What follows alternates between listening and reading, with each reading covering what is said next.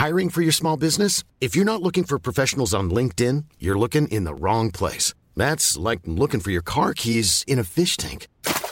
LinkedIn helps you hire professionals you can't find anywhere else, even those who aren't actively searching for a new job but might be open to the perfect role. In a given month, over 70% of LinkedIn users don't even visit other leading job sites. So start looking in the right place. With LinkedIn, you can hire professionals like a professional. Post your free job on linkedin.com slash people today.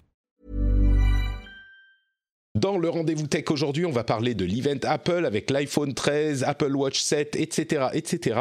On a aussi des rumeurs sur l'event Microsoft qui arrive dans quelques jours. C'est la saison décidément, et aussi des sujets un petit peu plus sérieux, comme par exemple l'application Smart Voting qui a été retirée par Apple et Google en Russie, et tout le reste de l'actu tech évidemment.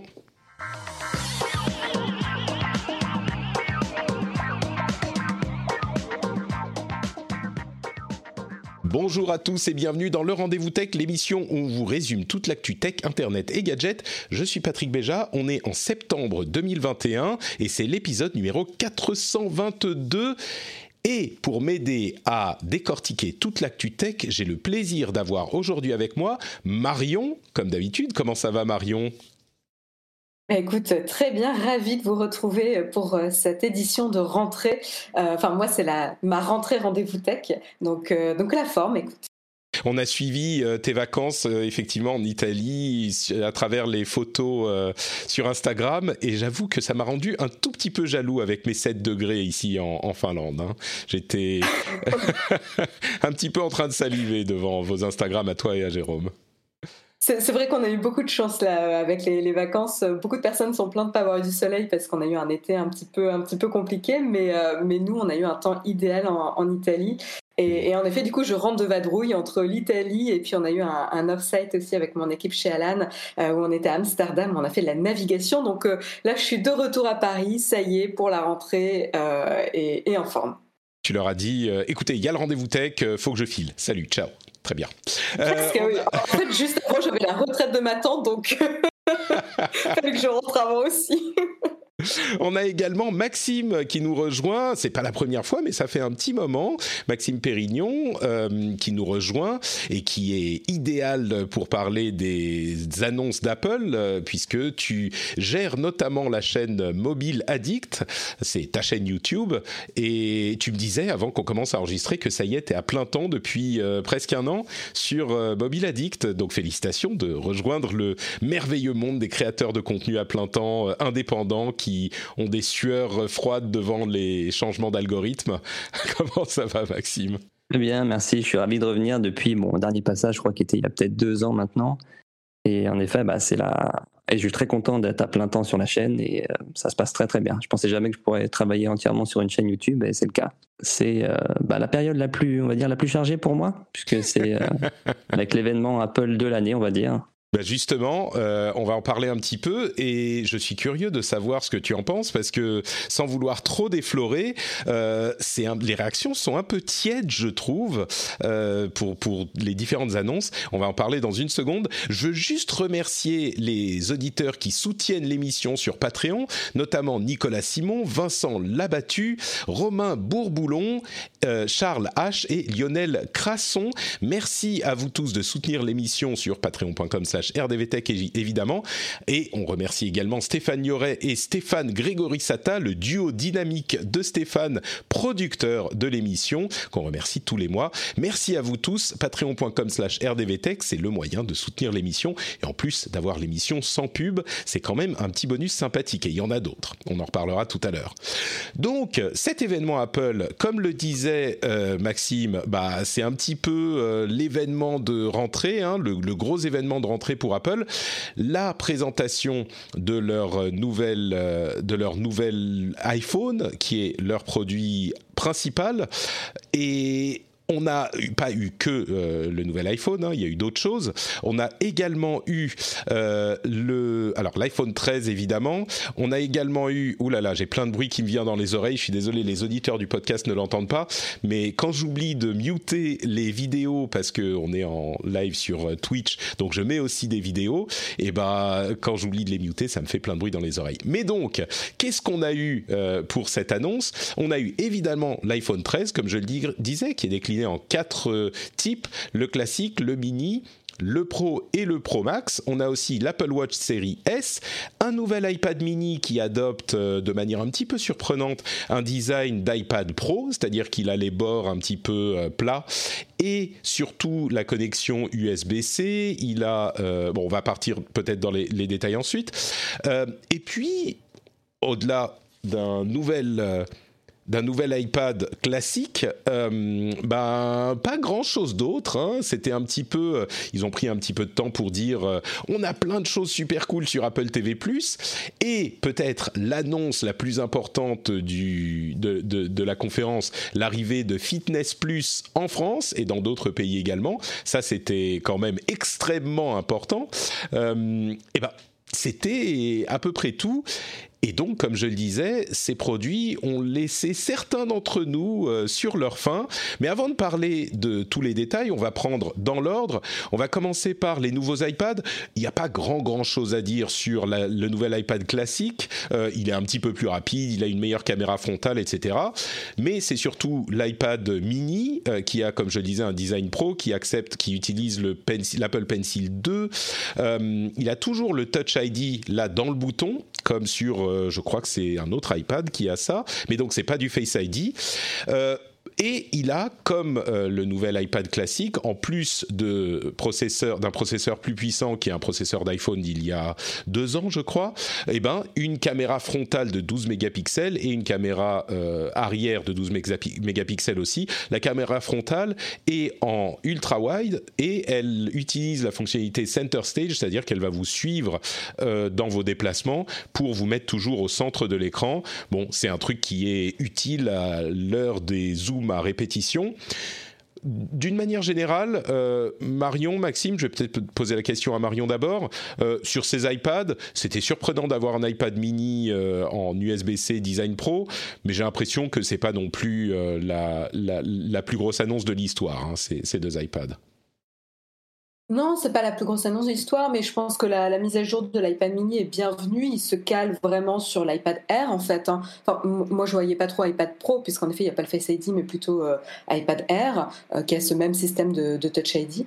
Euh, qui fonctionne très bien. Et, euh, voilà, c'est un format qui est apprécié euh, par. Il a le design des bords plats, le... enfin des bords plats, tu sais, des l'iPad Air ou pas? Ah, d'accord, oui, je m'en souvenais plus. Il semble... Attends, je regarde le mien. Oui, oui, il a les. Oui, je suis quasiment sûr qu'il a le même design. Ouais. D'accord, d'accord, ok. Donc ils sont en train de transitionner toute la gamme, on va dire. Voilà, c'est ça. C'est juste un alignement et une mise à jour bienvenue. Aussi, le petit gain sur la taille de l'écran, c'est très bien aussi pour l'iPad mini. Non, c'est un format qui est vraiment apprécié pour ceux qui ont des petits smartphones. Je trouve que ça marche bien. Ouais, on avait. comme dit Marion, je pense. Ouais, c'est un très bon complément pour les, pour les personnes qui n'ont pas un iPhone, on va dire Pro Max, ou qui n'ont pas un, format de tablette, qui n'ont pas un iPad Air ou un iPad Pro 11 pouces. Parce que c'est très bien pour lire dans le lit ou c'est moins lourd à tenir, on va dire. Ouais, c'était un petit peu surprenant de les voir mettre à jour euh, aussi, euh, de manière aussi importante cet iPad mini parce qu'ils ont continué à en sortir, mais c'était peut-être un petit peu moins euh, leur priorité, il semblait. Mais effectivement, comme vous l'avez rappelé, ils ont agrandi l'écran, donc 8,3 pouces aujourd'hui, ce qui est avant c'était 7,9 je crois. Donc c'est c'est c'est bon, une bonne petite machine. Je crois qu'il n'y a pas euh, beaucoup plus à dire dessus. Euh, on peut parler du coup de la Watch 7 qui n'a pas, elle, de design euh, refondu, qui n'a pas été adopté ce design avec les bords plats. Mais par contre, la principale nouveauté, c'est vraiment un écran beaucoup plus large et on a un écran qui va quasiment de bord à bord et quand on les met, quand on la met en face des autres, c'est vrai que, enfin des anciens modèles, c'est vrai qu'on a vraiment l'impression d'avoir un écran qui occupe toute la largeur de la montre, là où celle d'avant, bah, c'était quand même la première évidemment avait un écran hyper hyper réduit sur la surface de la montre, mais même le dernier redesign qui date d'il y a 3 ou 4 ans, bah, quand on la compare à celle de, au modèle de cette année, on constate qu'il y avait un, vrai bord entre l'écran, enfin une vraie bordure entre l'écran et le bord.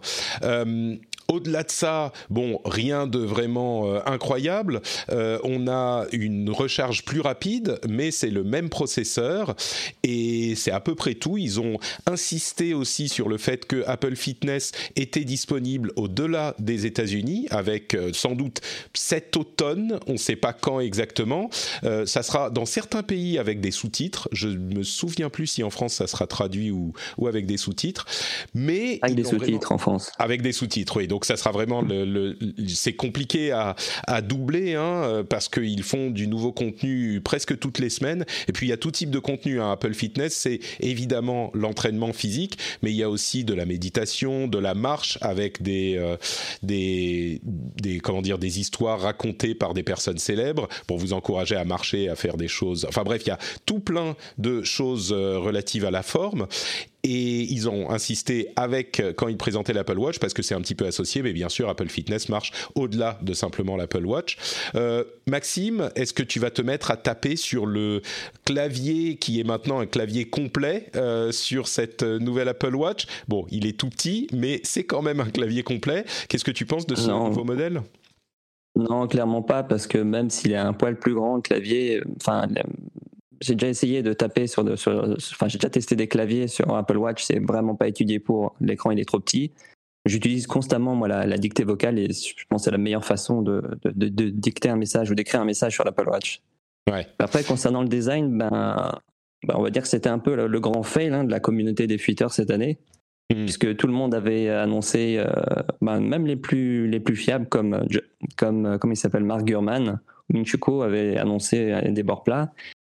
Et ben pour le coup, c'est assez rare que tous se, trompent de, cette façon sur un, redesign en tout cas clairement, on avait, c'était acté hein, quasiment ce, nouvel écran, euh, et ça ne s'est pas du tout, euh, ça ne s'est pas du tout concrétisé. Enfin, pas, je dis ce nouvel écran, c'est ce nouveau design, et ça veut sans doute dire que le design sera le même dans les années à venir, parce qu'ils ont changé l'écran. Peut-être qu'ils changeront le design l'année prochaine. Ça paraît assez peu probable.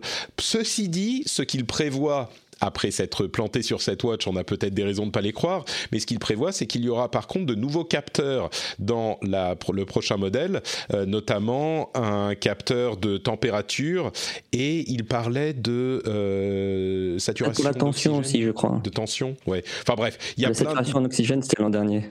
C'est ça. C'était l'an dernier, c'est exactement ce que j'ai dit. Euh, je ne comprends pas pourquoi on pourrait penser autre chose que ça. Euh, donc, effectivement. Après, juste un petit point pour, euh, Juste un petit point pour la Watch, euh, il y a eu quand même un, un, change, un changement de taille d'écran de 1 mm. Euh, c'est le designer qui s'arrête peut-être sur des détails, mais il y a eu un changement d'écran de, de, 1 mm et euh, du coup, comme tu le disais, l'écran lui-même qui va plus sur les bords et qui permet du coup de, de caler beaucoup plus de texte dans, une seule, euh, dans, un, dans, dans un seul écran. Et ça, mine de rien, en termes de confort pour l'utilisation au quotidien de l'Apple Watch, ça semble un petit détail, mais en fait, c'est le genre de choses qui impacte beaucoup le confort au quotidien. Non, mais tu as raison de le signaler. Quand je disais l'écran bord à bord, effectivement, j'ai pas mentionné qu'il était plus grand. Il y a 16 euh, à 20% je crois, de taille d'écran en plus, et il l'illustre avec un message, euh, un iMessage qui est affiché sur la montre. Alors, ils ont choisi des mots qui sont peut-être petits et donc qui qui donnent une euh, différence impressionnante. Mais c'est vrai que sur l'ancien modèle, du coup, on a, euh, allez, on va dire deux mots par ligne, trois mots par ligne, et sur le nouveau modèle bah, on peut lire le message en entier et c'est beaucoup plus lisible. Donc il est certain que euh, c'est peut-être un petit peu moins négligeable que je le dis euh, comme ça de manière un petit peu que je, comment dire, je le dismiss un petit peu euh, en disant ouais il y a que un petit écran plus grand. C'est quand même pas rien non plus. Ça m'a quand même laissé un petit peu sur ma faim. Ouais, ça va pas changer la façon d'utiliser l'Apple Watch, mais ça va dire que ça va améliorer l'expérience d'utilisation au, quotidien. Ouais, je pense qu'on peut dire ça comme ça. Euh, et d'ailleurs, tu mentionnais le, clavier et que tu en avais utilisé d'autres. Il y a un procès en cours. Enfin, le, développeur d'une application dont on avait déjà parlé ici pour ses mésaventures avec Apple, une application qui s'appelle FlickType, euh, qui était, qui s'est vu euh, supprimer son application. Enfin. Annuler, fermer son compte développeur, ou en tout cas non, pardon, refuser son application, parce que maintenant elle duplique une fonctionnalité de l'Apple Watch alors qu'il la développe depuis très longtemps, elle est disponible depuis très longtemps et il semblerait selon lui que Apple ait même essayé de la racheter et du coup euh, comme il a refusé maintenant bah, son app a été bannie donc euh, peut-être qu'on entendra les suites de, cette histoire euh, à terme. Bon, et puis on en vient au gros morceau qui est l'iPhone 13. Comme je le disais, il y a les quatre modèles, iPhone 13 et mini et iPhone 13 Pro et Pro Max. Euh, on a une, un, un notch, un, une encoche euh, Face ID qui est plus petite de 20% environ pour les deux euh, modèles d'appareils. On a un meilleur écran. Euh, sur l'iPhone et l'iPhone mini, on a des caméras en des appareils photo qui sont en diagonale plutôt que d'être l'un sous l'autre. Alors, euh, on peut y aller de sa blague, euh, de sa, ses annonces révolutionnaires. Hein. Euh, mais sur les appareils photo, on a sur l'un des appareils photo une stabilisation optique qui, là, pour le coup, change pas mal. L'année dernière, elle était disponible que sur l'iPhone 12 Pro Max. Et là, elle est sur tous les appareils, y compris les non pro. Ça, c'est vraiment quelque chose de notable. et puis, il y a un nouveau mode en capture vidéo qui s'appelle le mode, le mode cinématique qui vous permet de changer le focus, la mise au point en fait en vidéo en cours de route. Et ils euh, permettent de faire des effets cinématiques. Euh, ils ont fait tout un pataquès sur, euh, regardez, c'est comme dans les films au cinéma. Ils ont même fait un petit court métrage où ils l'utilisent beaucoup. Bon, on peut en discuter. On, parlera de la chose dans un moment. Et spécifiquement sur les iPhone 13 Pro et Pro Max. Euh, on va dire que la grosse nouveauté, c'est un écran ProMotion, ce qu'appelle Apple, ce qu'appelle Apple, non, le contraire, ce qu'Apple appelle ProMotion, euh, qui est un écran en haute euh, fréquence de rafraîchissement jusqu'à 120 Hz et il y a sur le, la, caméra, sur l'appareil photo, téléphoto, un zoom x3 optique, contrairement à celui de l'année dernière qui était en x2, toujours les trois appareils photo évidemment, et l'ajout de la fonctionnalité de photo macro qui peut, avec la lentille, enfin l'appareil ultra wide, qui peut aller jusqu'à des photos qui sont à 2 cm de l'objectif. Donc ça, ça peut permettre de faire des photos intéressantes peut-être. Le night mode sur tous les objectifs, euh, le euh, toute une série de d'updates photos qui sont peut-être pas forcément euh, nécessaires à mentionner. Je vais juste dire Allez, on, parle du, format ProRes qui va plaire aux vidéastes semi-pro. C'est un format qui est vraiment, comment dire, qui permet de conserver toutes les données en format vidéo qui est disponible désormais sur tous les appareils 4K, c'est uniquement sur les iPhone 13 Pro qui ont une capacité de stockage supérieure à celle de base. C'est-à-dire que si on n'a pas la capacité de stockage suffisante, on ne peut pas euh, enregistrer au format ProRes en 4K. On est limité au 1080p. C'est vraiment une question de, stockage. D'ailleurs, on a une option 1 Tera de stockage sur ces appareils, ce qui sur un téléphone semble un petit peu euh, incroyable. Euh, et puis, deux choses que je voulais noter avant de vous redonner la parole. On a d'une part le fait qu'ils ont présenté le photographic style euh, cinématique mode vidéo euh, sur euh, non c'était les, styles photographiques en, temps réel sur l'iPhone 13 Pro. Peu importe de ce dont il s'agit mais ils l'ont présenté sur l'iPhone 13 Pro et ils ont dit ensuite c'est également disponible sur l'iPhone 13. Et c'est vraiment une pirouette de communication à mon sens parce que ça permet de montrer à son avantage la gamme de produits pro alors qu'en fait, cette fonctionnalité est disponible partout. Je me souviens qu'il l'avait fait en juin également pour une autre euh, fonctionnalité qui était disponible, je ne sais plus, c'était sur un autre type d'appareil. Euh, il l'avait présenté sur euh, iPhone et elle était également disponible sur macOS ou un truc du genre. Et non, c'était disponible sur iOS alors qu'il l'avait présenté sur iPadOS comme une fonctionnalité hyper importante d'iPadOS, un truc ce genre-là. Bref, c'est un petit peu une pirouette, j'ai trouvé, ça m'a un petit peu énervé. Et puis l'autre chose, c'est qu'ils ont été relativement discrets sur le nouveau processeur. Ils ont comparé les performances du nouveau processeur au, à la concurrence au lieu de les comparer aux processeurs de la génération précédente. Et du coup, euh, comme il y a le même processeur dans l'iPad mini, là, ils l'ont comparé dans l'iPad mini à la génération précédente d'iPad mini, ce qui fait que c'était un processeur qui avait, lui, euh, deux ou trois générations de différence. Et du coup, ils n'ont jamais directement comparé le processeur de l'iPhone 13 au processeur de l'iPhone 12 ils ont et pour moi ça semblerait potentiellement cacher quelque chose. Selon certaines analyses, euh, c'est pour cacher des gains en performance relativement mineurs, voire nuls. Alors on a les premières performances de euh, que je dise pas de bêtises, c'est les premières performances de, les premiers benchmarks. Euh, rapporté par Mark Rumor sur Geekbench, qui montre qu'il y a effectivement un gain de performance, contrairement à ce qu'on pouvait penser au départ, mais qu'il est euh, plus modeste que les années précédentes. Bon, euh, ceci dit, il faut quand même noter que les processeurs Apple restent des processeurs hyper hyper performants euh, et c'est pas une année un petit peu moins, euh, on va dire avec une amélioration un petit peu moins notable qui va changer cette ces performances impressionnantes. C'est notable tout de même parce que, comme certains l'ont dit, ça pourrait potentiellement être dû à une une, fuite de cerveau chez les ingénieurs en microprocesseurs d'Apple qui sont allés chez la concurrence ou qui sont allés fonder leur propre start-up et du coup le, gain en performance chez Apple pourrait marquer le pas un an. Bon, euh, après on verra ce que ça donne quand tout le monde les aura entre les mains. Quoi qu'il en soit, il faut être honnête, je pense que 0,1% euh, de la population qui utilise des iPhones utilise les performances de leur processeur tout court, donc euh, ça changera vraiment rien pour euh, la, on va dire la, totalité des utilisateurs, on peut dire. Bon, j'ai fait une longue description sur ces iPhones. forcément, Maxime, toi, t'es méga emballé hein, par les iPhone 13.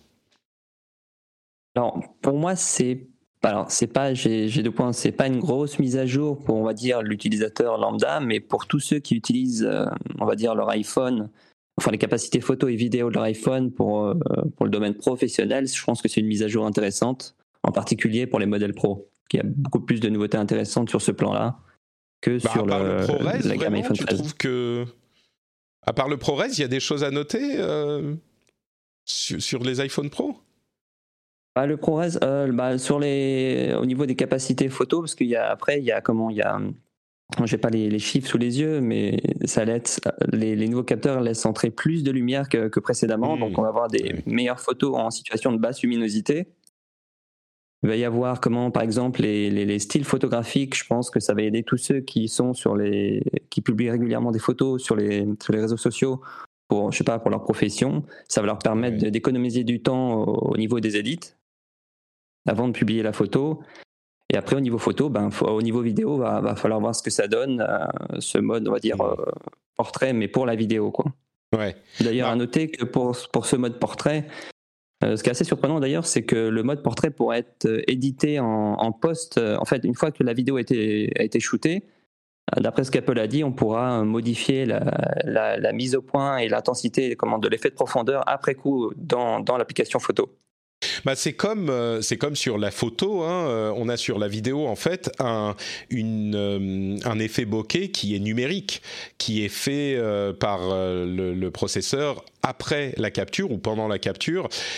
Et du coup, effectivement, on peut choisir ce qu'on va, ce, à quoi on va l'appliquer dans l'image après coup mais aussi on peut se poser des questions sur la qualité du filtre parce que mine de rien en photo, ça peut parfois sur certains éléments, euh, si vous avez un, un, espace entre les lunettes ou euh, des cheveux un petit peu foufou, euh, bah l'effet est pas incroyable. Alors évidemment dans leur démo c'était absolument parfait, mais c'est vrai qu'il faudra il faudra voir ce que ça donne dans la pratique. Bon, comme toujours leurs photos à eux sont, sont sublimes, y compris la macro, mine de rien, qui est un truc qui moi m'a toujours un petit peu intrigué.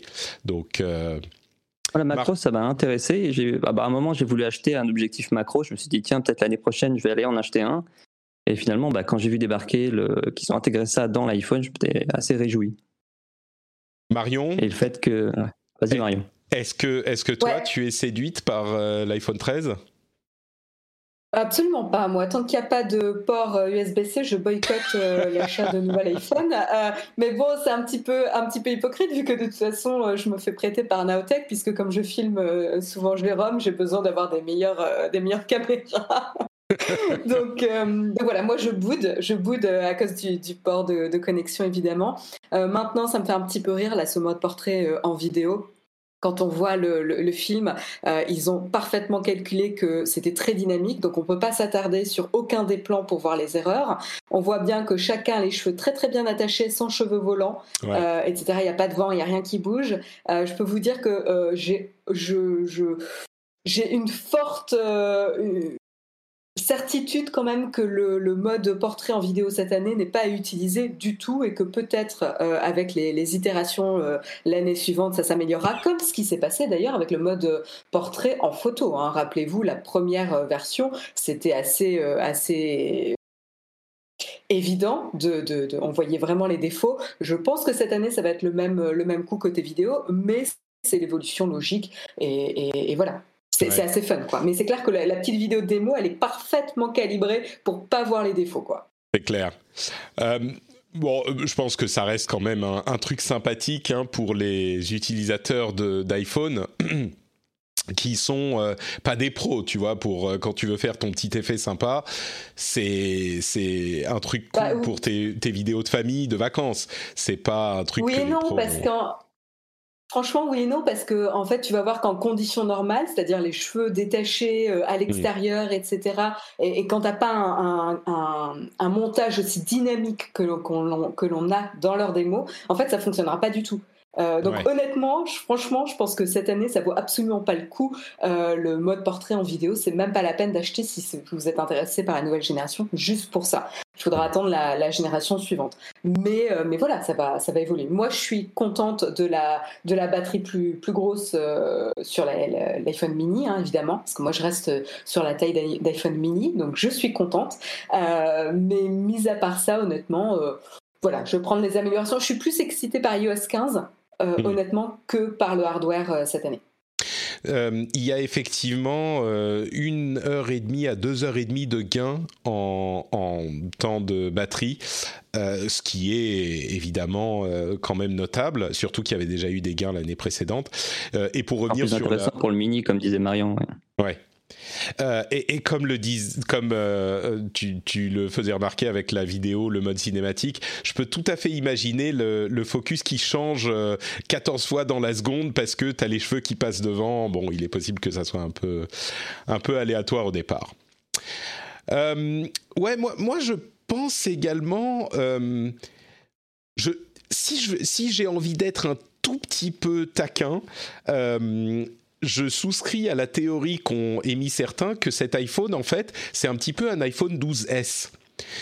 Et c'est une théorie qui est pas si bête que ça parce que moi je m'en suis pas aperçu en regardant la vidéo, la conférence, mais c'est vrai qu'on n'a plus la nomenclature S depuis plusieurs appareils.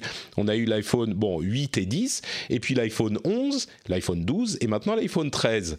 Et clairement, euh, je pense que s'ils utilisaient encore la nomenclature S, qu'ils ont, il me semble, délaissé parce que bah, c'est plus dans l'air du temps, on n'a plus de toute façon des, des cycles de majorité de gens qui changent leur téléphone tous les deux ans peut-être, eh ben je crois que celui-là aurait pu être un iPhone 12S, euh, ce qui n'est pas forcément une mauvaise chose. Hein. Je crois que personne aujourd'hui n'a vraiment besoin de changer de téléphone tous les ans, voire tous les deux ans. Donc c'est un petit peu trompeur de comparer cet appareil à celui de l'année dernière. Ce qu'il faut vraiment euh, noter, c'est comparer ces appareils-là à des appareils qui sont sortis il y a trois ans, peut-être même plus, pour des gens qui seraient en situation de les changer. Et évidemment, à ce moment-là, c'est une grosse mise à jour. Mais voilà, je voulais mentionner cette histoire d'iPhone 12S parce qu'au départ, ça m'a fait rire, et puis ensuite, je me suis dit, ah, mais en fait, euh, oui, peut-être, hein, c'est possible que ça soit, que ça soit comme ça, euh, que, que ça marche, en fait, derrière chez Apple je pense que c'est pas déconnant en effet cette, euh, cette théorie de, de l'année 12S euh, et, ça rejoint aussi euh, bah voilà, le temps de développement de nouveaux concepts que, dont tu avais discuté avec Arthur Kenzo lors de ton podcast. oui, un épisode bah, spécial qu'on a fait cet été. Ouais, exactement. Et, il était hyper intéressant et c'est là où on se rend compte que tu vois le, développement, la phase de conception et ensuite le développement et ensuite la mise en production prend quand même beaucoup beaucoup de temps quoi. Mm. Ah bah écoutez, je crois que euh, c'est à peu près tout pour cet event iPhone. Hein, euh, à Apple, on n'a pas forcément besoin de passer beaucoup plus de temps euh, dessus. Moi, je, je, reste sur mon idée que Fitness Plus, ça sera la, c'est l'annonce la plus intéressante de tout ça. Mais bon, j'ai aussi un iPhone de l'année dernière. Tu vas, le tester? Je pense oui. Alors le tester, m'abonner. Euh, après, je ne sais pas si je vais effectivement. Mais tu sais, en fait, je vais, je vais m'abonner et comme ça, j'aurai le sentiment de, de, perdre du poids euh, parce que c'est mon argent qui va quitter mon portefeuille, tu vois. Et c'est comme les, les inscriptions aux salles de sport. Hein. Exactement, exactement, c'est ça. Non, mais, mais tu vas pouvoir comparer euh, Down Dog et, et, les classes, enfin les leçons sur Fitness Plus. Tout à fait, oui, parce que euh, comme je le dis de temps en temps, j'utilise une app de fitness qui s'appelle, enfin de yoga qui s'appelle Down Dog euh, et que j'aime beaucoup. Et il y a notamment des choses qui sont euh, qui s'approchent du yoga dans les l'application, enfin dans le service Fitness Plus. Donc, je crois qu'il est, qu'il pourrait y avoir des choses intéressantes et c'est ça pose en plus des questions sur bah, l'hégémonie d'Apple qui remplace des services qui sont fournis par des apps par leur propre service. Bon, c'est un sujet qui est beaucoup plus vaste, mais, euh, mais oui, moi, je compte le tester, effectivement. Je compte le tester. mais moi aussi, et, tu vois, quand tu parlais de, monopole, euh, je, suis passé à, Apple Music, donc euh, là je suis en transition, là, tu vois. Tu sais, c'est avec Fitness Plus, ça rend l'abonnement général d'Apple intéressant. Parce que si tu n'as pas Fitness Plus, l'abonnement à tous les services d'Apple qui s'appellent comment? Apple Plus, Apple One, je sais plus. Apple One, je crois. C'est ça Quelque chose comme ça.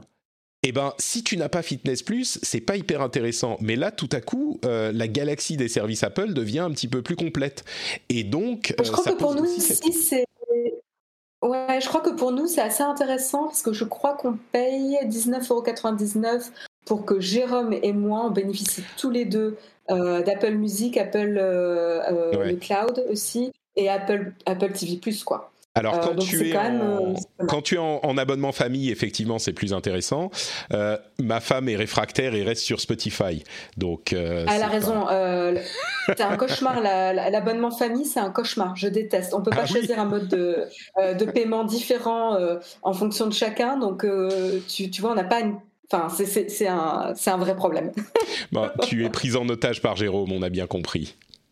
Euh, bah écoute, du coup, euh, Maxime, j'espère que tu seras aussi en train de suer sur euh, Apple Fitness Plus, comme ça on pourra comparer nos notes tous les trois lors de notre prochain, prochain épisode.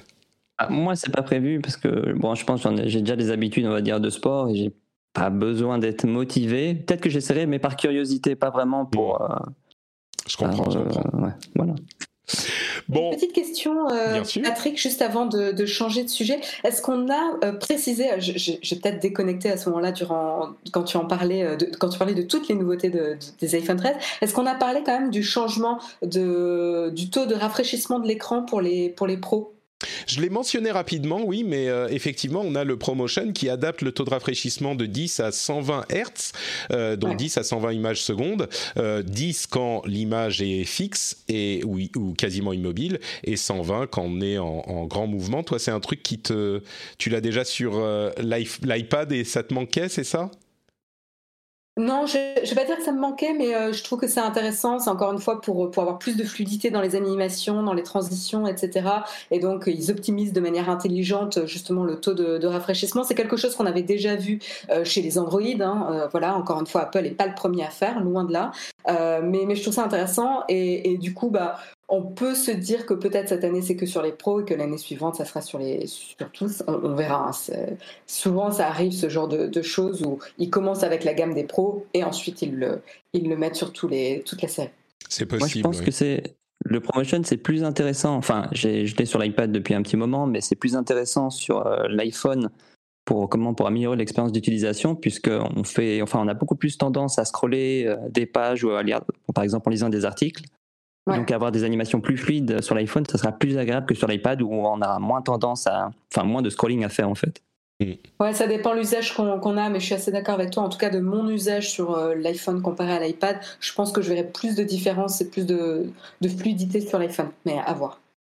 Bah, il y a beaucoup de gens qui l'attendaient, hein, ce 120 Hz, et ben maintenant, euh, il est sur iPhone également. Je le vois bien rester en fonctionnalité pro pendant quelques années quand même, mais bon, on verra l'année prochaine. Non, ne dis pas ça, Patrick. Ton iPhone mini euh, souffre déjà parce qu'il n'aura pas le, peut-être pas le 120 Hz. non, il, il, est très bien l'iPhone mini. Merci euh, pour ces euh, détails. Je voudrais euh, vous poser une question à vous qui écoutez cet épisode. Et cette question, c'est est-ce que vous avez un euro dans la poche? Bon, euh, peut-être que un euro dans la poche, c'est un petit peu moins le cas maintenant qu'on paye tous euh, numériquement. Mais est-ce que si euh, vous aviez un euro dans la poche, vous accepteriez, vous penseriez que cette émission le vaut cet euro? Eh bien, si c'est le cas, vous pouvez aller sur patreon.com/rdvtech et soutenir l'émission à hauteur de, par exemple, un euro. Et un euro, ça vous donne plein de bonus super cool, comme par exemple le fait de ne pas avoir de pub dans l'émission, ne pas avoir ce petit laïus là euh, que je vous fais maintenant, parce que vous avez le flux privé qui supprime toutes les pubs. Vous avez aussi les timecodes, vous avez les contenus bonus où je vous raconte parfois ma vie de euh, créateur, parfois des petites analyses sur des sujets intéressants. Et surtout, ce que vous faites, c'est que vous soutenez la création de contenus indépendants qui n'existent pas forcément dans les médias traditionnels. Et évidemment, vous pouvez écouter et euh, écouter l'émission sans la soutenir financièrement. Il n'y a absolument aucun problème là-dessus. Mais si vous l'appréciez et surtout si vous en avez les moyens, euh, eh ben j'apprécierais euh, votre soutien parce que c'est vraiment le moyen principal de vie de l'émission de la société qui est derrière et la société qui est derrière bah c'est moi. Donc euh, je suis pas du tout contre l'idée de euh, financer mon émission de la de la euh, faire vivre et le moyen principal de la faire vivre alors il y a la pub d'une part bien sûr mais il y a aussi le soutien de ses auditeurs. C'est un système qui est qui était très original à l'époque qui est peut-être un petit peu moins original aujourd'hui mais qui est toujours aussi efficace et qui est un petit peu différent de ce qu'on trouve dans les médias traditionnels. Donc je vous encourage à aller jeter un coup d'œil sur patreon.com slash rdvtech et merci à tous ceux et toutes celles qui le font déjà. Hiring for your small business? If you're not looking for professionals on LinkedIn, you're looking in the wrong place. That's like looking for your car keys in a fish tank. LinkedIn helps you hire professionals you can't find anywhere else, even those who aren't actively searching for a new job but might be open to the perfect role. In a given month, over 70% of LinkedIn users don't even visit other leading job sites. So start looking in the right place. With LinkedIn, you can hire professionals like a professional. Post your free job on linkedin.com slash people today.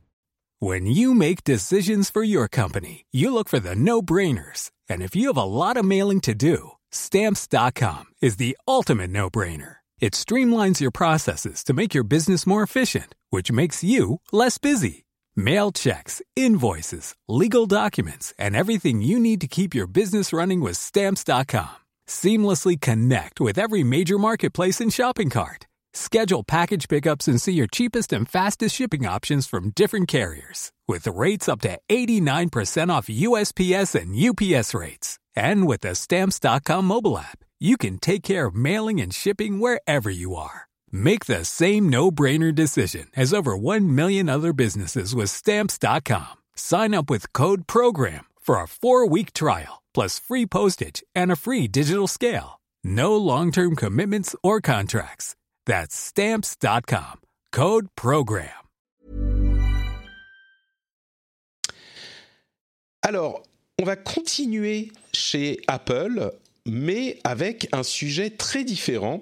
On va parler de l'application Smart Voting en Russie. Est-ce que vous, vous, savez de quoi il s'agit, cette histoire de, smart voting, ou, pas du tout, Marion et, Ou est-ce que je vous fais un petit résumé? Moi, j'ai pas suivi, donc vas-y pour le résumé. Marion, je sais pas, vas-y. Ah ouais, ouais, je, je l'ai découvert avec les articles, donc je pense que c'est bien de le résumer, ouais. Alors, ce qui se passe, c'est que en Russie, le gouvernement a demandé à Apple et Google, ainsi qu'à Telegram, euh, je vais vous expliquer pourquoi après, de supprimer une application qui s'appelle Smart Voting.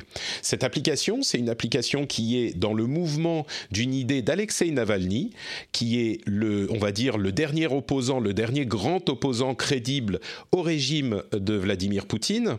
Et c'est une application qui est très maligne, qui faisait un tort énorme, enfin énorme, qui faisait un tort significatif au, euh, au, Kremlin, parce que dans les élections législatives notamment, il recommandait le vote pour le candidat dans la région qui vous concernait, le candidat qui avait des chances de gagner contre le représentant du parti de Poutine, du parti du Kremlin. Et quel que soit le parti de la personne en question, il vous disait bah, allez voter pour cette personne si vous êtes, euh, vous voulez affecter le pouvoir, sachant que bien sûr en Russie depuis un certain temps, euh, le, gouvernement de Poutine prend des airs de plus en plus totalitaires.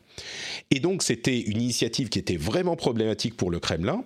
Et il y a deux semaines ou une ou deux semaines, euh, le, le gouvernement russe a demandé, a exigé d'Apple et de Google qu'ils suppriment cette application et ils ont également exigé de Telegram qu'ils suppriment le euh, bot qui, fournissait le même service en fait, qui par chat renvoyait le nom du représentant qui pourrait gagner contre le Kremlin euh, dans votre, votre euh, zone de vote.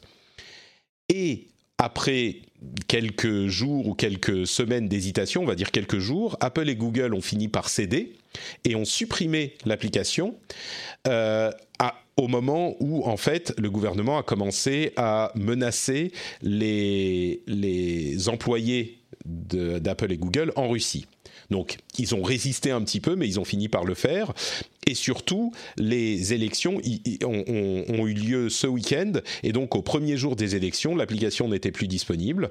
Et en plus de ça, le bot Telegram a été supprimé également. Alors, Telegram, euh, qui défend euh, sur le papier, on va dire, la liberté de, parole, a un petit peu rejeté la faute sur Apple et Google en disant bah ce sont des règles qui sont édictées par les deux grandes plateformes et donc c'est un problème qui est ce duopole.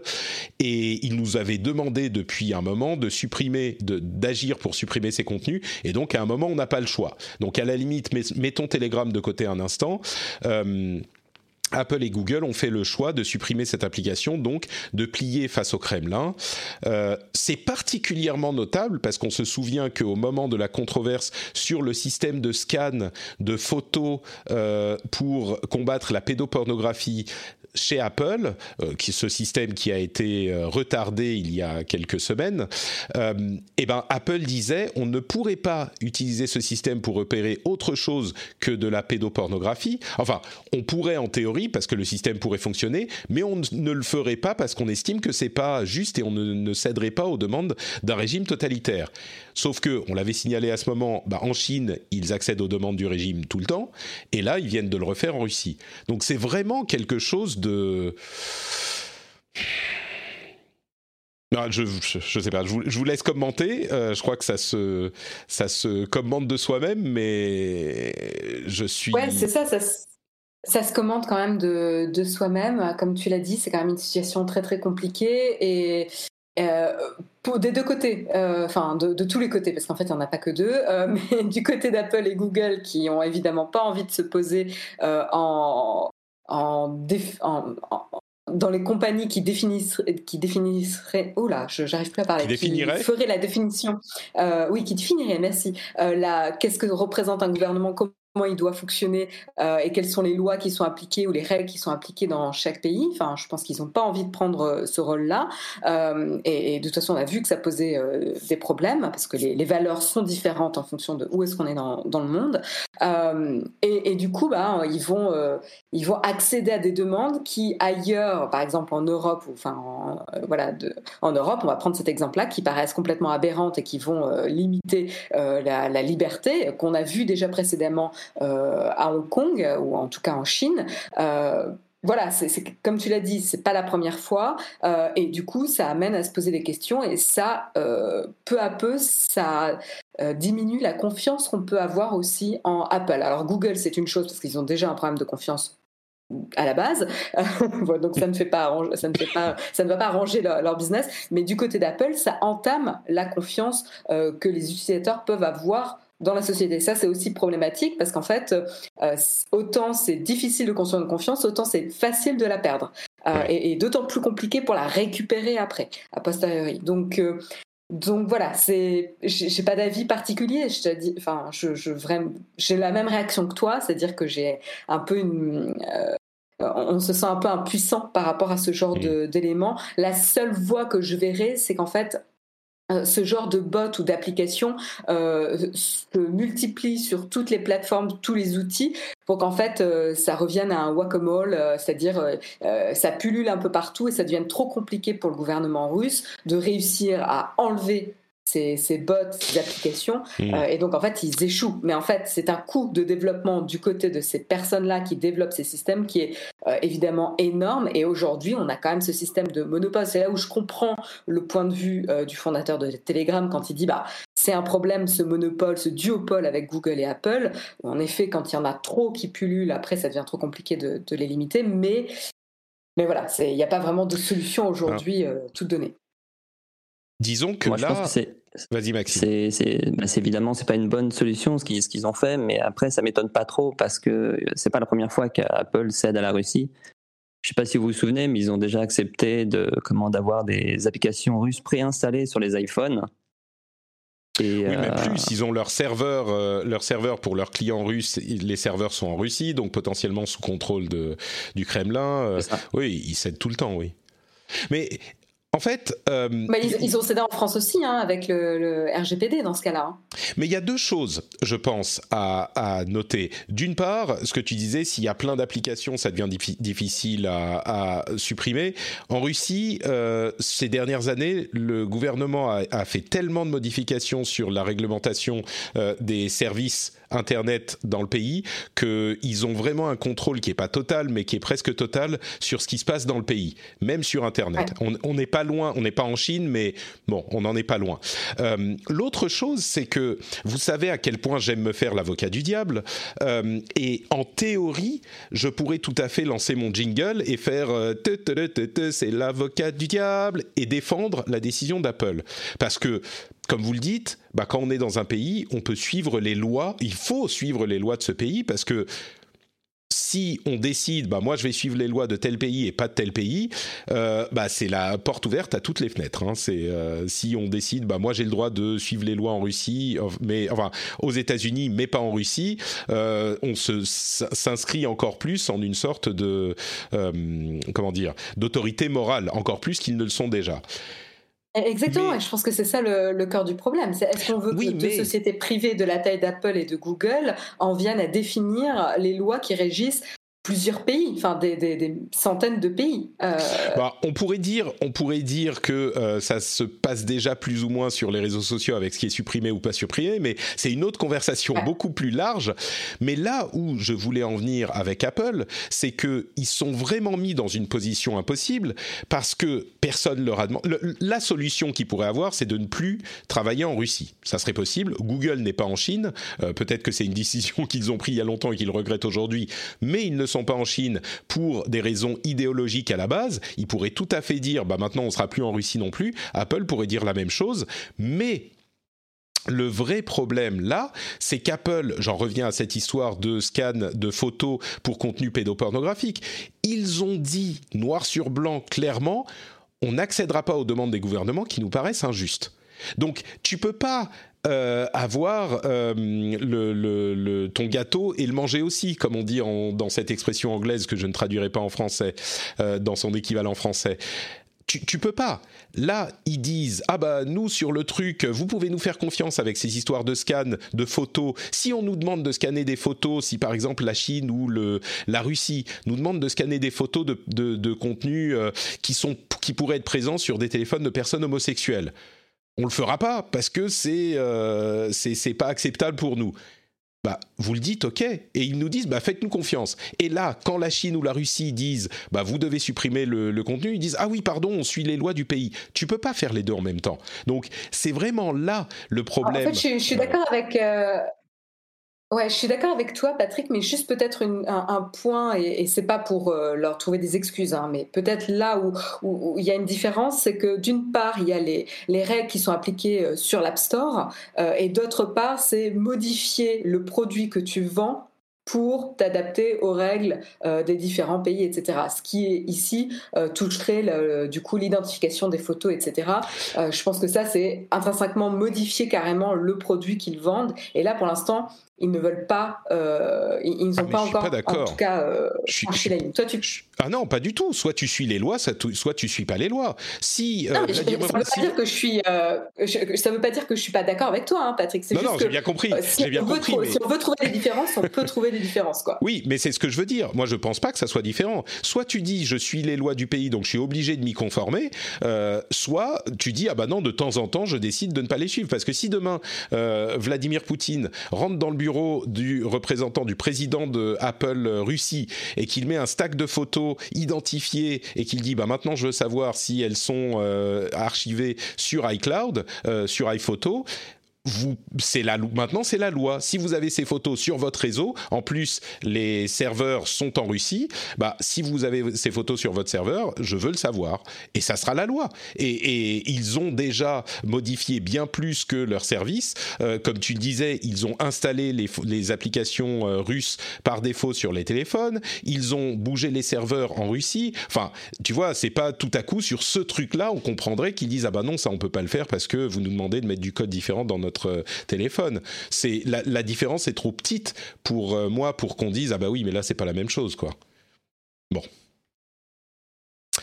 Écoute, on, a, on, laissera les auditeurs se faire, euh, se faire leur avis. mais clairement, pour moi, c'est, un problème. Bon, Microsoft a un event ce mercredi et on va sans doute avoir euh, des annonces de Surface, de Microsoft Surface, avec euh, alors les surfaces qui sont censées être annoncées. Je vais vous faire une liste. Il y a euh, le laptop 4, le Pro X, le Pro 8 et il y en a une autre, la Go 3. Voilà, c'est ça qu'il devrait annoncer. Et pour la Surface Pro 8, il y aurait un écran 120 euh, Hz de 13 pouces et une interface avec deux ports Thunderbolt et un euh, SSD pardon, remplaçable. Euh, en gros, c'est une mise à jour de la Surface Pro. Bon, j'ai l'impression que vous, vous êtes des, grands fans d'Apple, donc les Surfaces, ça vous intéresse pas. Hein. Vous êtes totalement, vous allez totalement passer à côté. Parce qu'on est, je pense qu'on est tous les deux dans l'écosystème Apple et comme les appareils fonctionnent bien entre eux, dès que tu en retires un, bah après ça, ça fonctionne beaucoup moins bien. Ouais. Et oui, donc euh, bah, je serai, moi je regarderai quand même l'event et euh, je, je, parce que il faut avouer que ces matériels-là sont quand même euh, d'un niveau assez élevé euh, et, et c'était des, des grosses euh, comment dire, un gros changement chez Microsoft à l'époque. Et là, je suis très curieux de voir ce qu'ils vont faire euh, avec les nouveaux appareils. Ça commence à devenir assez affiné. Et je me demande si le Surface Book va enfin perdre son petit espace quand on le referme euh, ou pas. Bon, on verra ça mercredi. je signale en, aussi... en, tout cas, Cassim, Cassim dit que la vraie nouveauté sera la Surface Book, le nouveau design. Donc potentiellement, il y ah, aura bah des, bonnes surprises de ce côté-là on, se retrouve, on se retrouve. Euh, c'est ce que je disais à l'instant. si le Surface Book va perdre son petit espace, euh, et, donc euh, Cassim nous confirme qu'il y aurait sans doute un nouveau design. Donc à voir. Microsoft a aussi supprimé, enfin, a aussi ouvert à tous la possibilité de supprimer les mots de passe sur leur compte. Est-ce que vous savez comment ça fonctionne ça, Marion? Euh, Si je te dis demain, tu peux te connecter à ton compte Microsoft sans mot de passe, tu paniques ou tu es contente? Euh, je ne ferai pas confiance à Microsoft. Mais tu leur fais confiance avec le mot de passe et tu dis s'il n'y a pas de mot de passe, non, non, c'est, pas pour moi. En fait, c'est très simple. Hein. La, manière dont ça fonctionne, c'est que euh, vous pouvez ajouter un moyen de connexion. Euh, vous savez, les, authentifications double facteur avec un authenticateur qui vous, qui vous donne un code temporaire pour vous connecter à votre compte et bien là, vous n'utilisez que ça et plus le mot de passe. Donc vous associez l'authenticateur à votre compte et puis vous supprimez votre mot de passe. Donc au lieu de vous demander votre mot de passe, il vous demandera le code temporaire. Euh, ah, ça me va bien. J'utilise déjà euh, le, double la double authentification avec, euh, avec mon compte Microsoft, donc, donc ça m'irait ça, bien. Ah, donc tout à coup, maintenant, c'est bon, tu veux bien supprimer ton mot de passe Je veux bien, je veux bien. Ok, très bien.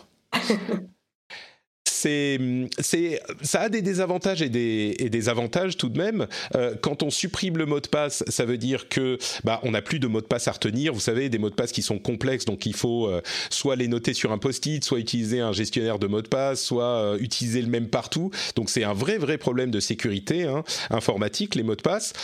Et le, le, souci, bien sûr, c'est que ben on a notre accès à notre compte qui est associé à un appareil, euh, généralement une app ou un appareil.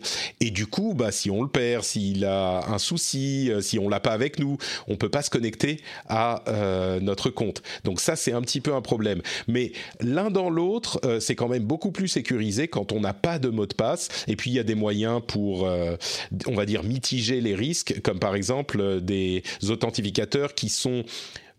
euh, un peu moins sécurisés parce qu'ils sont disponibles avec les mêmes, euh, le même compte euh, de l'authentificateur sur plusieurs appareils. Donc on en a toujours un à portée de main a priori. on peut l'installer sur son téléphone, sa tablette, l'appareil, l'ordinateur. Alors c'est moins sécurisé parce qu'on a l'authentificateur à plusieurs endroits, mais c'est quand même mieux que d'avoir des mots de passe a priori. mais c'est peut-être le début d'une tendance plus générale. Hein. C'est la perte du mot de passe, c'est un truc que cherchent beaucoup de services euh, et peut-être que d'autres vont suivre la, voie de Microsoft. Euh, j'espère. Ça serait, euh, je suis d'accord avec toi. Vraiment, les mots de passe, c'est la plaie du 21e siècle. tu es obligé d'avoir un gestionnaire de mots de passe. le jour, je ne sais pas comment tu fais, tu fais sans, quoi.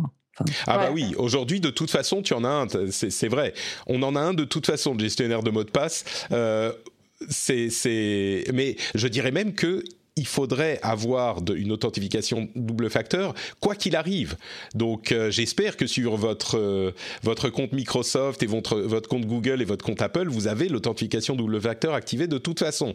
Donc finalement, le problème existe quoi qu'il arrive. Le fait de supprimer le mot de passe, ça n'est que un, un gain dans cette configuration. On a déjà l'authentification double facteur, je pense. Bon, euh, Après, il y a des clés d'authentification physique, mais j'ai jamais utilisé. J'ai pas très confiance en fait. J'ai peur de la perdre ou quoi que ce soit. Ça, c'est le problème, ouais. Ça, c'est le problème. Mais bon, il y a des moyens d'avoir un, un, compte de secours, une connexion de secours, mais du coup, ça aussi, c'est moins sécurisé. Ah, bon, si vous voulez retenir une chose, c'est que sans mot de passe, c'est plus sécurisé qu'avec. On va dire ça comme ça. Euh, allez, quelques petites news rapides. Marion, ça va? Tu m'as dit que tu étais un petit peu pressé. Est-ce que tu, tu, restes encore avec euh, nous J'ai encore euh, deux minutes. Euh, je file à 2h50. Si tu veux, je file maintenant pour pas ah vous bah, interrompre. Oui, deux, minutes, on va te laisser partir du coup. Ok, ben, merci beaucoup pour, pour cette super émission et les, super annonces d'Apple. Content d'avoir débriefé ça avec vous deux. Et puis, je vous souhaite une très très bonne journée et salut à la communauté.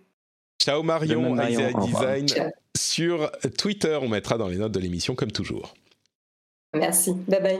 Ciao Et donc, on va finir euh, assez rapidement avec d'abord euh, des chiffres sur l'utilisation de l'App Store qui sont issus du procès Epic contre Apple et des chiffres un petit peu surprenants, même si c'est des choses dont on se doutait un petit peu. Euh, attendez, vous savez quoi? Je vais sortir mon super compte euh, RDV Tech sur Twitter où j'ai fait un petit résumé de ces chiffres-là qui, qui est euh, beaucoup plus pratique que l'article lui-même. Donc je vais retrouver ça tout de suite. Voilà, c'est euh, RDV Tech sur Twitter. C'est un petit compte que je vous recommande particulièrement. Alors c'est Eric Seufert, euh, je vais le lire comme ça, hein, de Mobile Dev Memo, qui analyse ça. D'abord il nous dit que, alors c'est le jugement, hein, le jugement du procès qui nous révèle ces informations, mais 70 des revenus de l'App Store sont générés par le jeu vidéo. Le jeu vidéo représente 70% de l'ensemble des revenus de l'App Store. C'est assez monumental. On savait que le jeu vidéo c'était beaucoup, mais là c'est vraiment, euh, c'est vraiment impressionnant. Donc 70% des revenus de l'App Store, c'est les jeux vidéo. On a ensuite, euh, sur ces 70%, eh ils sont générés par moins de 10% des utilisateurs de l'App Store. C'est-à-dire que euh, c'est une toute petite partie des utilisateurs qui génèrent ces 70%. Et que sur tous les utilisateurs de l'App Store, 80% ne dépensent, ce qu'il dit, c'est virtuellement rien du tout.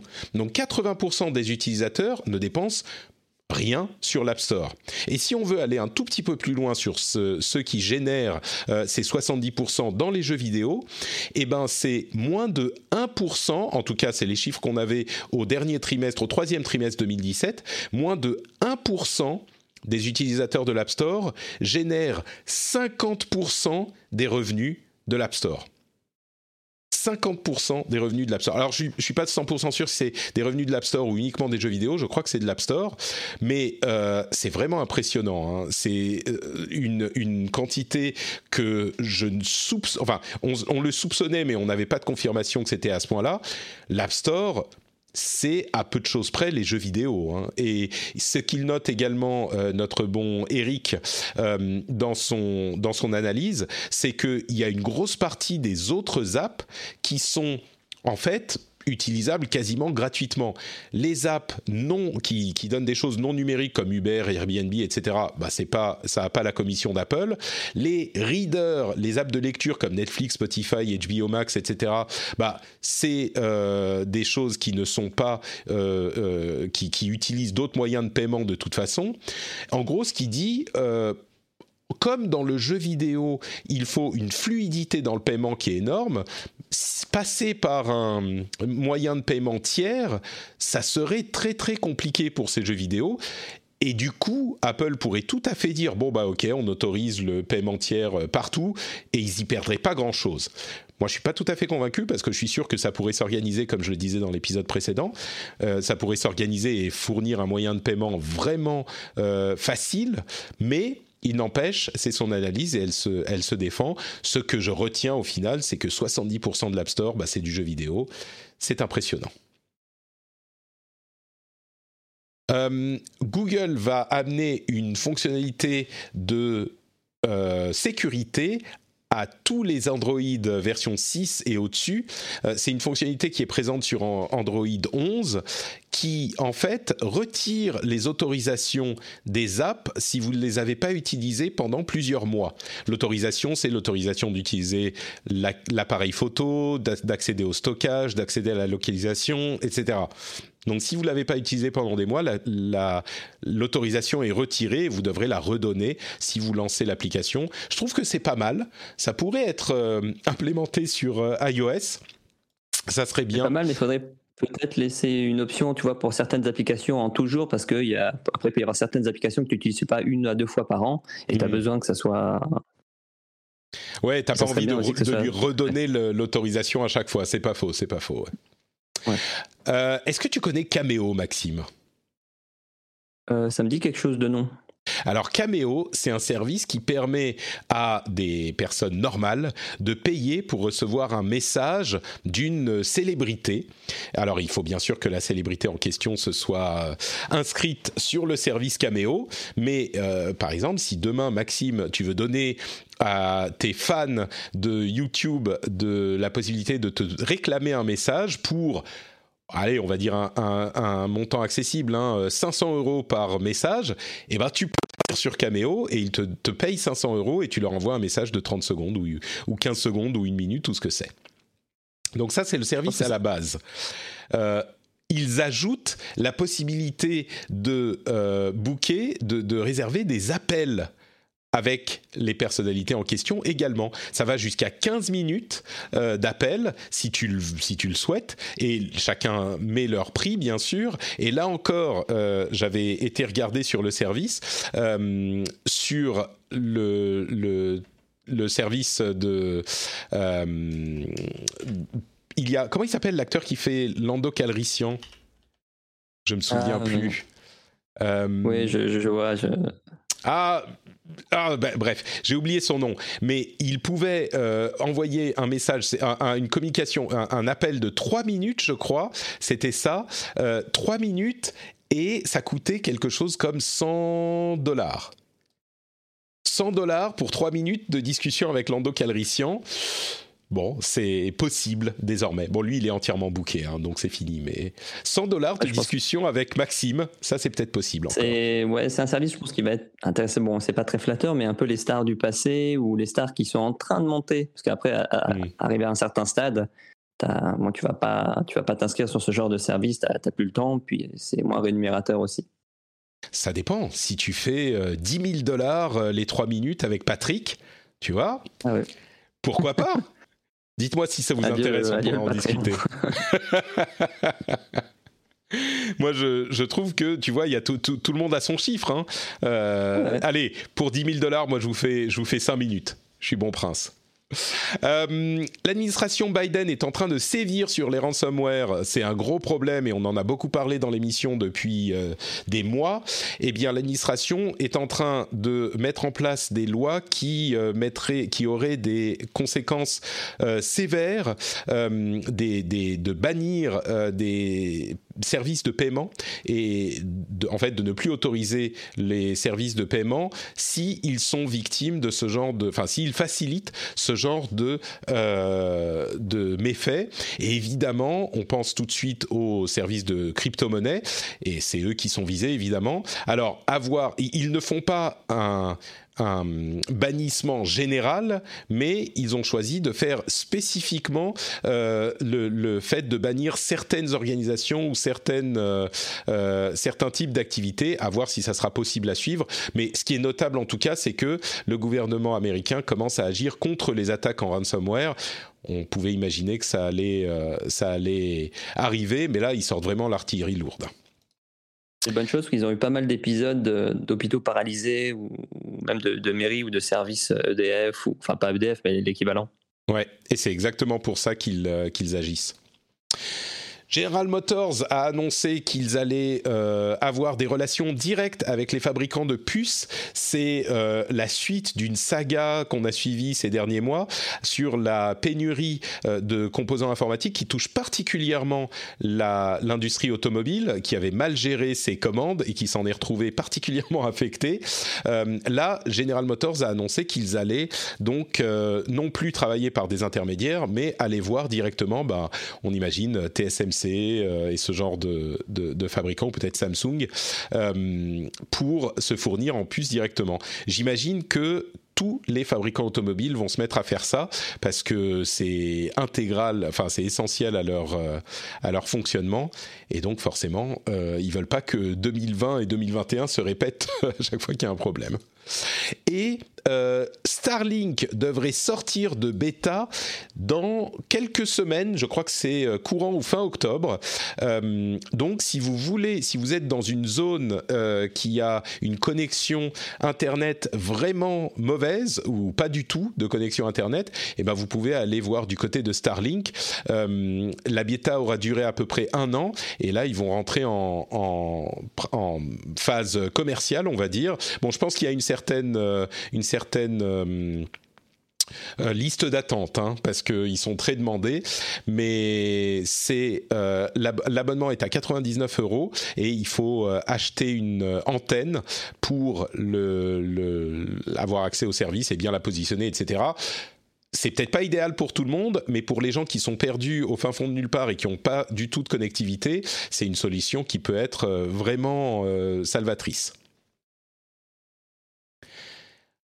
Et je crois qu'on arrive au bout euh, de l'épisode. Je vais juste mentionner la newsletter.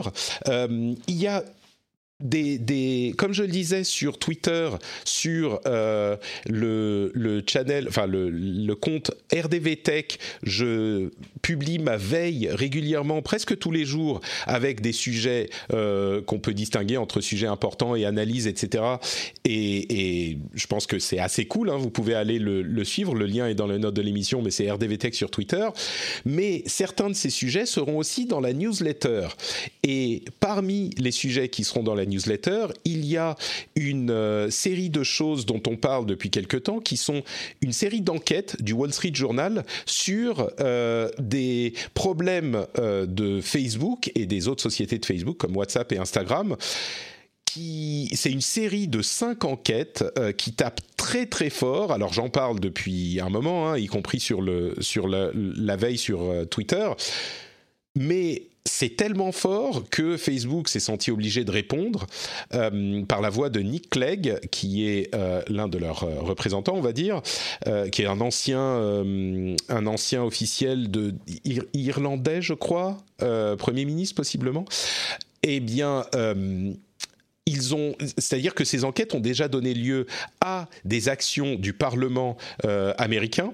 Euh, là, il y a eu une série de plusieurs enquêtes depuis la semaine dernière, quand, on en parlait, qui est ressortie euh, sur le fait que Facebook savait euh, et sait à quel point Instagram peut euh, être dommageable pour euh, la psychologie des jeunes et en particulier des jeunes filles.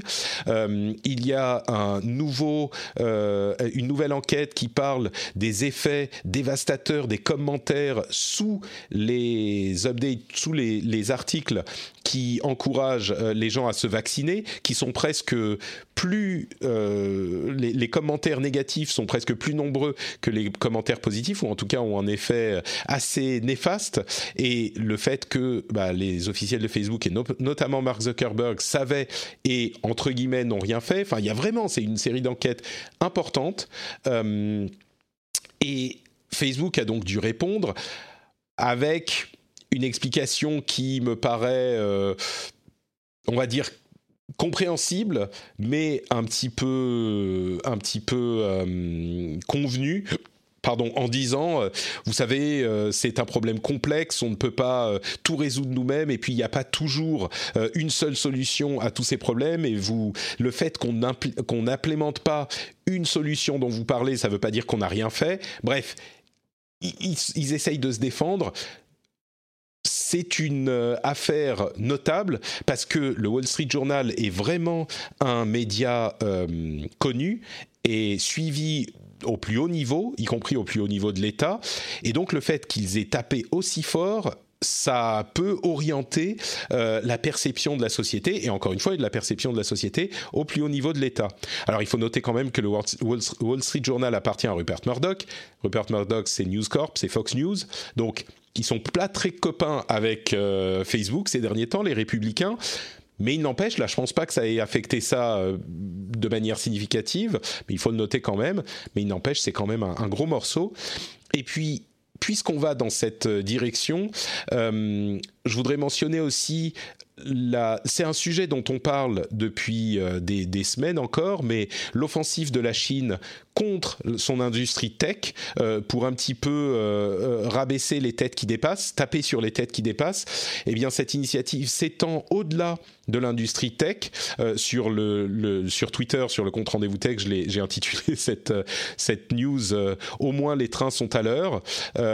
ils ont en gros, ils ont effacé euh, Zhao Wei, qui est l'une des plus grandes stars euh, du cinéma et de la musique euh, en Chine.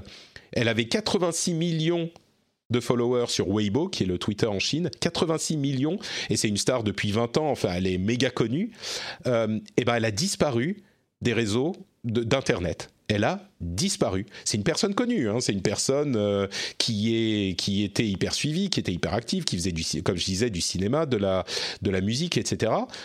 Mais euh, selon la, la, voilà dans, la chatroom Cassim nous dit c'est la vraie cancel culture voilà ça c'est de la cancel culture pour de vrai euh, et, et c'est vraiment inquiétant parce que du coup, la Chine maintenant ne se contente plus. Alors, elle a des relations avec le monde de la tech en, Chine, mais c'est pas son activité principale. Euh, c'est inquiétant parce que là, il s'attaque à la culture de la célébrité. Et qui dit culture de la célébrité, c'est quelque personne que ce soit qui a une voix qui peut se faire entendre. Donc, Bon, on parle beaucoup de problématiques de la tech et d'autres choses dans, nos pays, euh, mais je crois que quand on parle de, la Chine et de la Russie, on se rend compte de ce que ça peut être dans les conditions vraiment, euh, vraiment extrêmes et vraiment inquiétantes, ce qui ne veut pas dire qu'il n'y a pas des problèmes ici aussi. Euh, entre parenthèses, je parlais de réseaux de, de, trolls sur les réseaux sociaux la semaine dernière qui seraient liés à la Chine. encore une news dans le même domaine, il y a des éditeurs qui font partie d'un groupe d'éditeurs de, Wikipédia chinois euh, qui ont été bannis parce que c'est une chose très très rare que Wikimedia ne fait quasiment jamais. Euh, ils ont constaté chez Wikimedia que ce groupe qui est constitué de, de plus presque 300 personnes tentait de s'approprier, de capturer Wikipédia en chinois et donc de contrôler le, ce qui se dit dessus. Et donc ils ont pris la décision très très rare de bannir une partie d'entre eux, une toute petite partie, et ils ont demandé aux autres de, changer d'attitude. Euh, bon, clairement, il se passe des choses en Chine, on va dire ça comme ça. Et, tout ça sera euh, et d'autres choses seront dans la newsletter à laquelle vous pouvez vous abonner euh, sur notepatrick.com et le lien est aussi dans les notes de l'émission. Ah, une dernière chose, euh, je vous disais qu'au Brésil, le président Bolsonaro avait émis un décret interdisant aux réseaux sociaux de supprimer du contenu qui n'était entre guillemets pas illégal, avec le but avoué de pouvoir continuer à être un troll d'extrême droite la Cour suprême brésilienne a annulé cette euh, décision, ce décret. Donc, bon, on a encore de l'espoir pour la, pour démocratie peut-être au Brésil. Euh, il est salvateur de, savoir que la Cour suprême n'a pas plié à la demande de, de Bolsonaro. Encore une fois, la question de la légalité du contenu était une excuse à peine voilée pour euh, permettre à lui et à ses armées de, trolls euh, de publier du contenu euh, dommageable et des fake news et du harcèlement, etc. etc. Bolsonaro, c'est un petit peu le, Trump brésilien. Eh ben, écoutez, ça fait un gros, un gros morceau tout ça. Maxime, je te remercie d'avoir participé à cette émission avec moi. Ça a été un vrai je te remercie de, m'avoir invité. Et, euh, et ben, je te souhaite aussi une très bonne journée. Mais attends, attends, ne, ne, pars pas, ne pars pas. Est-ce que tu peux nous dire où on peut te, te retrouver sur, euh, sur Internet avant que tu nous quittes? Alors, vous pouvez me retrouver euh, sur la chaîne Mobile Addict sur YouTube et euh, sur Twitter sous le pseudo de iRumor e-rumeur sur Twitter, le lien sera dans les notes de l'émission, et euh, bah, sur ta chaîne, chaîne YouTube aussi, et les gens pourront la retrouver très facilement depuis ton compte Twitter. J'imagine que c'est ton lien sur Twitter. Maintenant que es ça, ça, va vous intéresser aujourd'hui, surtout si vous avez un iPhone ou un iPad, comme il y a les, toutes les mises à jour qui arrivent en fait aujourd'hui. Attends, c'est aujourd'hui euh, les nouveaux OS Je croyais que c'était le vendredi. Oui, ça arrive, euh, ça arrive aujourd'hui vers 19h, je pense, heure française. D'accord, très bien. Eh ben écoute, euh, on sera à l'écoute euh, à 19h heure française pile. Bon, moi je serai en train de coucher les enfants, mais juste après. Merci à toi donc. On me dit sur, euh, sur la chatroom que j'ai l'air fatigué. Vous n'avez pas idée, les enfants. Vous n'avez pas idée. Je suis malade. les enfants se, se, réveillent toute la nuit. Je suis effectivement pas très en forme. Mais on a quand même fait un bel épisode du Rendez-vous Tech, je trouve. Et si on a fait un bel épisode du Rendez-vous Tech, c'est grâce à vous, grâce à ceux qui soutiennent le Rendez-vous Tech sur Patreon, euh, patreon.com rdvtech évidemment, mais aussi moralement euh, et qui m'envoient des petits cœurs sur Twitter ou qui sont actifs sur le euh, Discord. Vous savez que la communauté vit sur le Discord de Notre Patrick et on se retrouve régulièrement, on discute, on euh, parle des news, on parle des controverses, etc. C'est un lieu très accueillant, super sympathique, euh, où on parle de l'actu tech, de l'actu gaming et de plein d'autres choses. Euh, le Discord est accessible à tout le monde et le lien est dans les notes de l'émission ou alors sur Notepatrick évidemment, sur notepatrick.com comme tout ce que je fais. Merci à vous tous de nous avoir suivis et on se retrouve dans une semaine pour un nouvel épisode. Ciao à tous